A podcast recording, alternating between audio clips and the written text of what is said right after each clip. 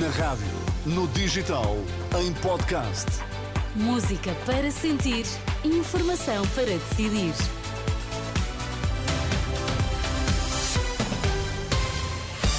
Vai começar o Jornal das Nove, mas para já vamos às notícias. Em destaque, boa noite. Boa noite. O Patriarca de Lisboa revela que já se encontrou com vítimas de abusos sexuais cometidos por membros da Igreja e tenciona ter mais encontros, porque a Proteção Civil registrou até às 7 da tarde perto de 600 ocorrências provocadas pelo mau tempo. O Patriarca de Lisboa já se encontrou e vai continuar a encontrar-se com vítimas de abuso sexual por membros da Igreja. Foi o que revelou esta tarde à Renascença Dom Rui Valério. Existe da minha parte esta assertiva abertura para me encontrar com as vítimas, qualquer uma que ela seja. Estou em fase de agendar um encontro com mais uma. Dom Rui Valério está à frente do Patriarcado há menos de três meses, mas garante que está na frente de batalha contra este crime. Da parte do Patriarca de Lisboa, é bom que isto seja assumido de uma vez por todas. Eu estou na frente da batalha. Não só para resolver o passado, mas para construir o presente e o futuro. No Rio Valério, esta tarde em Roma, ouvido pelo enviado especial da Renascença Tomás Anjinho Chagas, que acompanhou a delegação da Jornada Mundial da Juventude, recebida de manhã pelo Papa Francisco. A Proteção Civil registrou até às 7 da tarde perto de 600 ocorrências relacionadas com o mau tempo, a maioria na região de Lisboa e essencialmente devido a inundações. É o que avança a Renascença José Costa, assistente de operações da Autoridade Nacional de Emergência e Proteção Civil. Entre as 0 horas e as 19 horas do dia de hoje, registaram-se 586 ocorrências eh, no território continental. A região mais afetada foi a Grande Lisboa, com 413 ocorrências.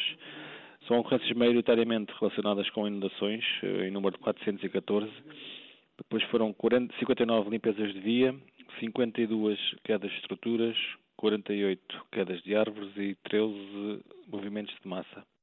A Proteção Civil diz não haver registro de vítimas relacionadas com o mau tempo. Continuam sob aviso amarelo os distritos de Setúbal, Évora, Beja e Faro, devido à previsão de chuva que pode vir ainda a ser eh, por vezes forte.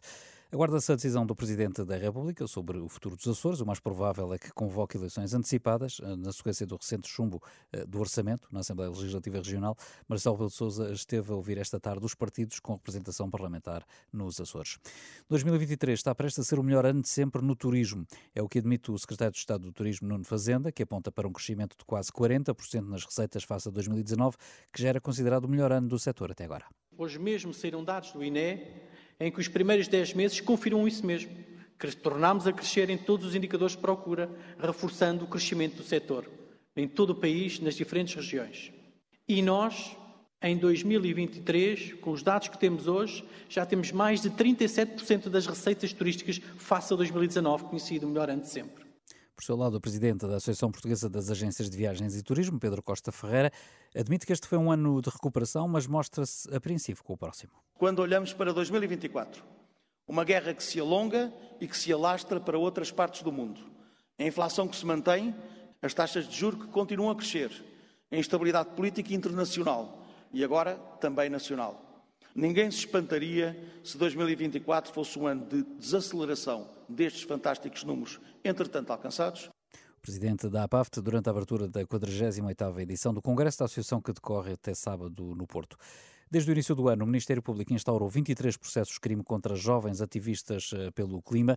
De acordo com a Procuradoria-Geral da República, estão em causa crimes de desobediência qualificada, atentado à segurança do transporte rodoviário, resistência, coação ou dano qualificado. Na Liga Europa, o Sporting continua sem vencer nas deslocações à Itália. Esta noite em Bergamo não foi além do empate a bola frente à Atalanta. A perder hum, ao intervalo, os Leões conseguiram hum, empatar por Marcos Edwards.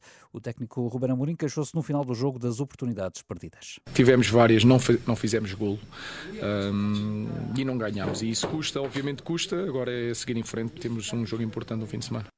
O Sporting garantiu ainda assim a passagem aos 16 avos de final da prova, uma vez que os polacos do Rakov venceram o Sturm Graz no outro jogo do grupo.